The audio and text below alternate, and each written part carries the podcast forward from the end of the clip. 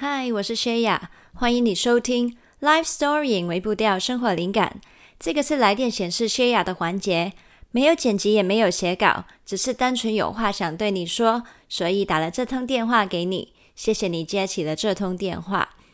好，那我现在呢？呃，我不知道我接下来讲话会不会喉咙卡卡的，因为我刚刚早餐是。吃这个牛牛奶再加那个玉米片，这样。那我通常喝完牛奶呢，就有机会会卡痰，这样。所以呢，如果嗯今天声音不怎么好听呢，那就请你见谅啦。那其实呢，我在录的这个时间是星期五的早上。那其实平常我录来电显示的环节都是录完就接着就上了，就没有说再把它放一下。那但是呢，因为现在如果今天上的话，会跟我今天晚上的正式内容直接卡到，对。那所以我就想说，我把这个环节我就再放个两天再上。所以在你听到的这个时刻呢，应该已经过了一段时间了。好，那今天想要跟你分享，主要是我。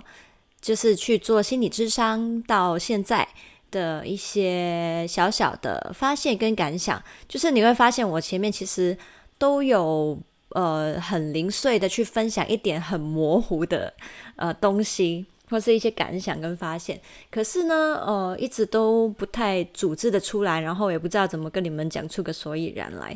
那所以嗯，我昨天就是星期四，我又再去见了第五次的咨商师了，那这一次我觉得好像，嗯，我开始可以讲出一些重点给你们听，然后当然我我可能没办法很很私密的去讲很呃很详细的东西，可是嗯有一些体会跟发现呢、我也想要跟你们分享，让你们可能。对于自己在个人成长、自我发掘，或是你如果嗯将来有考虑，或现在你在考虑想要去做心理智商的时候，嗯，你就当做多听一个人可能跟你讲，他会有一些什么样的小小的经历，这样。好，那嗯，这一次啊，对，因为我其实见过几个智商师嘛。那这一个智商师是第三个我见的智商师，那之前两个跟这次我觉得很不一样。那我觉得真的你去找智商师呢，嗯，可能真的遇到适合的是蛮重要的，因为毕竟智商师也是人嘛。那人跟人之间就是很看你，嗯，有没有配合的起来，再加上不同智商师他用的手法、治疗法是不一样的，那你自己。就是要去处理，想要去看的东西也不一样。那所以这里有几万个因素加起来，很难说到底你，嗯，就是这次去你是不是真的遇得到对的？那咨商是你又不可能说问问过其他人的意见，你就知道他适不适合你嘛？那所以，呃，我觉得做资料收集是蛮，就是有很重要，就是他能帮你大概能猜测得出来。一点点的端倪，可是真的，你还是要去试。就是你要真的跟这个智商师见过几次，你才会真的感觉得到这个智商师是不是跟你是配合的。那如果不适合的话，没关系，大家不用勉强，那就你再另外去试去找吧。但是，嗯，不要太轻易放弃。对，那嗯，可能我我知道，可能对很多没有学习过心理学或是心理智商的人来说。你要去判断一个智商师是不是适合自己呢，又更困难了。因为，嗯，可能像我学过，我就会知道说，哦，嗯，什么认知行为治疗法大概是什么风格的。然后，呃，可能我之前有分享过，嗯，EFT 嘛，就是情绪聚焦治疗法，又是什么样的风格？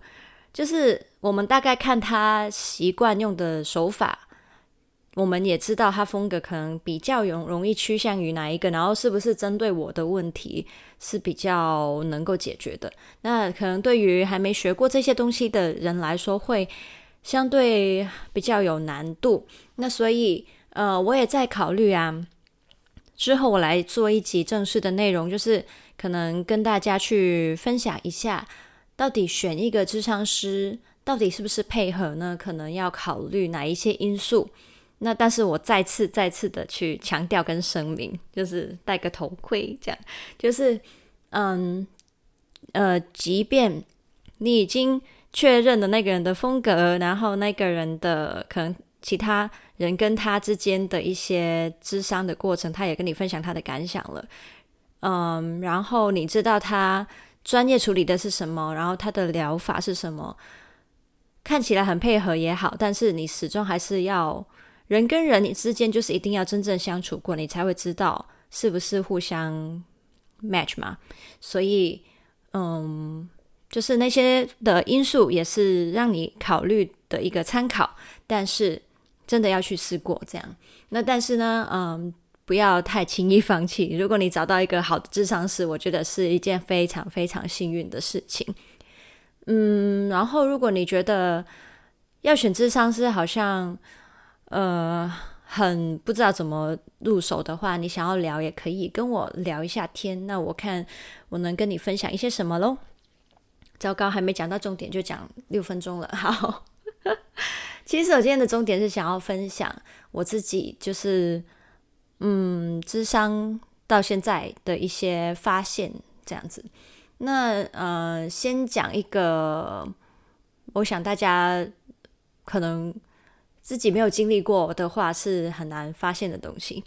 就是啊，我我其实一直以来都知道自己是一个很焦虑的人呐、然后要求自己非常非常高，呃，然后其他人对我的肯定，我无法去很欣然的去相信跟接受。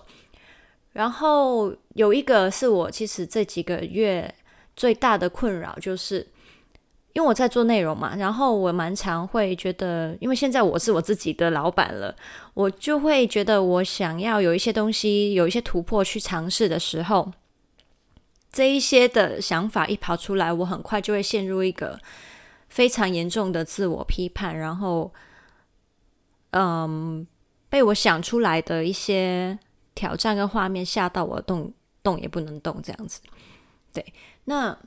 嗯，然后我就会觉得很很郁闷，然后觉得很可惜。就是如果不是这一个那么多害怕跟焦虑的心魔，让我那么多事情不敢去尝试的话，或许我就能做多做很多事情了。那我是带着这一个其中一个啦，这是其中一个我想要处理的东西去做这一次的智商的。然后呢，嗯。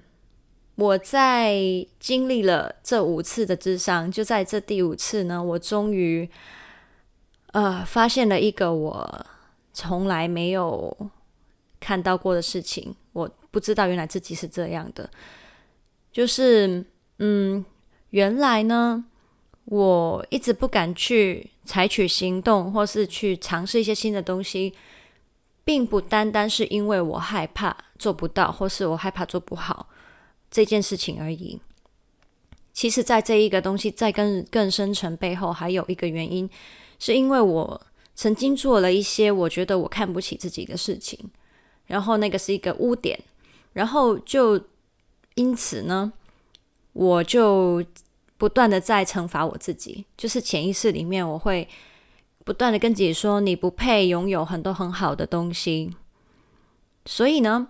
嗯，那些让我害怕、无法前进的东西，其实是在阻碍我得到更多的奖励。其实，对，没错，我就是在惩罚我自己。对，那嗯，也也所以，为什么当其他人去肯定我、称赞我的一些努力跟表现的时候，我也会反复的跟自己说我不配，甚至甚至我会对于那些的称赞，有时候会有一种。嗯，就是反而会让我觉得很很不知道，就是有时候会觉得不舒服吧。那种不舒服是，我甚至会把它变成另外一种羞耻的感觉。我不知道怎么形容那个概念，可是就是会有这种感觉。然后当别人称赞我的时候，我很快就会用另外一句话去盖过去，就是。心里面其实是我想说，呃，想说你会觉得我好，你会看到我好，是因为你不知道我本来有多差，对。你不知道我本身在我自己里面是怎样的。就是我觉得，哦，这个也是蛮典型的冒牌者症候群吧？对，就是觉得，嗯，别人看我其实是比我本身的样子好，这样。对，那所以，嗯，蛮震撼的。就是我昨天发现说，原来我一直在惩罚我自己的时候，是蛮震撼的。可是，嗯，怎么说呢？我接下来我觉得我还有蛮长的路，因为在那个智商师跟我做催眠的过程里面啊，他其实也尝试去让让我就是透过一些呼吸去。嗯，放过我自己，就是跟我自己说，嗯，可以不用再这样惩罚我自己了。我已经承受这个自我惩罚很长时间，然后很多年了，其实应该够了吧？应该够了吧？可以放过了吧？不过我心里面那个自我惩罚的意志还蛮强的，所以在那过程里面，就是我很多挣扎，一边就是。对啊，也该放过自己了。就是都那么多年了，可以原谅自己了。可是又有另外一边，就是他会不断的跟你说：“不行，你还是要继续这样。我不能就这么轻易的放手。”对，所以呢，目前这一刻呢，我是发现了这个自我惩罚，可是我还没有办法完全的，嗯，放下，嗯，放下，就是放过吧。对。嗯，所以接下来呢，我觉得我给自己的功课就是，我要好好的去跟心里面那一个无法放过自己的那一个部分的我，好好的去相处，然后希望能够慢慢的，他会呃放开我，对，希望可以这样子，我就能活得自由一点，然后能够拥有更多，创造更多。我觉得其实。我想要得到的东西，嗯，不用那么多的拉扯，这样子。对，这个哦，对，蛮震撼的，必须跟你分享。这个是，哇，这一辈子，虽然我一辈子还没有到很长，可是 这一辈子我真的从来从来没有想过自己原来有这样的一部分，很有趣哦。像我们平常。看电影或是听音乐啊，我们不是觉得心里面有一些触动，然后有时候不知道它是哪里来的，你会觉得哦，它或许就是你心里面某一个部分吧。可是啊，很有很有趣哦，我我其实这个自我惩罚，我可能是无意识到，我连可能去看到一些人自我惩罚，或者是一些关于这一方面的话题，我是真的觉得跟自己无关的，就是我是嗯，这好像跟我无关啊，我没感觉。可是，原来这么没感觉的东西，它可以是在你心里面最深层、最深层，反而影响你的东西。哦，对了，然后呃，也有一个关于记忆的，嗯，一种一些体会，也可以跟你讲。嗯、我不知道，当你回想你的一辈子里面啊，有什么事情你是记得的呢？或者是你会觉得，哎，我记得啊，可是我觉得它事情没有很大，就是小事嘛。呃，但你不知道，原来它可以影响你很深。我发现我这个自我惩罚的起点的那一段记忆呢，其实我一直以来都就是我会记得有这一件事情，可是我真的不知道，就是我觉得嗯还好啊，就这件事情就是发生过这样。直到我昨天真的去做智商，然后嗯，智商是带我就是真的很仔细去看这一件事情。去回想这件事情的时候，它竟然是关键，它竟然就是我开始惩罚自己的关键。这真的是哇，我完全是被雷打到，你知道吗？对，嗯，所以我们常常会就是想说，哦，一些记忆深刻的东西，我们觉得对我们意义重大的东西，应该就是那一些才是，嗯，最影响我们的东西嘛。呃，原来不哦，不一定哦。一些你可以很侃侃而谈，然后觉得好像不是什么事情的，原来它可以是你最核心的议题。对，那嗯，我再多讲一点，就是分享给一些从小到大都很乖，嗯，像我就是非常超级无敌的乖学生，这样非常的守规矩，然后很自律，按照规范去生活，嗯，然后从小到大，我觉得我的人生啊，看起来就是一张白纸，因为我太安全了，我活得很安全，所以能够一直保持这张纸很白，然后没有受污染。那为什么我那个事件，那个自我惩罚的那一件，那个起源的事件会对我影响那么大？其实就是因为在这张白纸上，只要有一小点的污点，它就可以看起来非常的碍眼，也让完美主义的我，你在完美主义在白纸上看到一颗白，呃，一颗黑点，就是真的是完全是受不了。那所以呢，你把这个白纸放在我的记忆里面，它还是这么一回事。明明我的过去是一片白，可是当有这个点的时候，你就是会非常的受不了。也可能是因为这个受不了，让我觉得很讨厌自己，竟然有这个点在。然后，于是这个反弹就很大，然后也就形成了很多的自我批判跟自我惩罚。对，所以，嗯。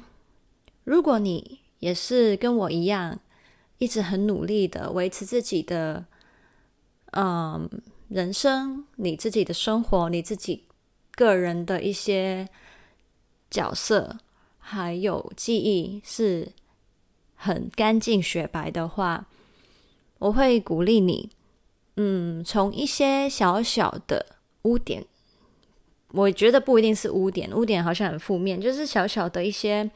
你自己的黑暗面也好，你自己一些没有很喜欢的记忆也好，从那些开始慢慢的去接触、去接受、去看，就是真的去看它，然后你就会慢慢的看得到一个事实，就是人本来就不可能是一张白纸啊！你都经历过那么多东西了，对不对？总会有你觉得讨厌自己的地方，你讨厌人家的地方，然后你讨厌发生的事情，一定会有嘛。那所以就诚实一点的去看这一些东西。然后当你，我相信呢、就是当你发现原来不，你不是一张白纸，上面有好多好多颜色，你接受它的本貌的时候啊，或许，嗯，你对于那些所谓有一些其他颜色出现的那种抗拒。就可以消散，然后你可以去接受真正的自己，接受这一些你本来不想看见的东西，然后你去拥抱这一个这一张很多色彩的纸。那我相信呢，也因为这样啊，将来你也比较不怕犯错了，因为你知道，当人有一张白纸，看到一张白纸的时候，你不想要它被弄脏任何东西嘛，于是你就会。非常的谨慎的、小心翼翼的去保护这张白纸，不要受到污染。所以你会宁愿很安全的生活，宁愿你不要动，不要做任何事情，去让它有机会变皱变脏。于是呢，也可能变成你绑手绑脚的原因，因为你不想失败，你不想遭受挫折嘛。但是如果你看到这间这张纸上面本身已经很多颜色了，嗯，再加上去的一笔一画。或是任何的皱褶，或是任何的颜色都好，它就是让这张纸变得更精彩。嗯，所以那就会是一些新的装饰、新的色彩，而不是像我们之前所说的，它变成一种污点或是一个污染，那是完全不一样的概念，对吧？你作画，你就是把颜料加上去，所以就是变成你在为你的人生变得更丰富、更精彩，而不是去污染它。对。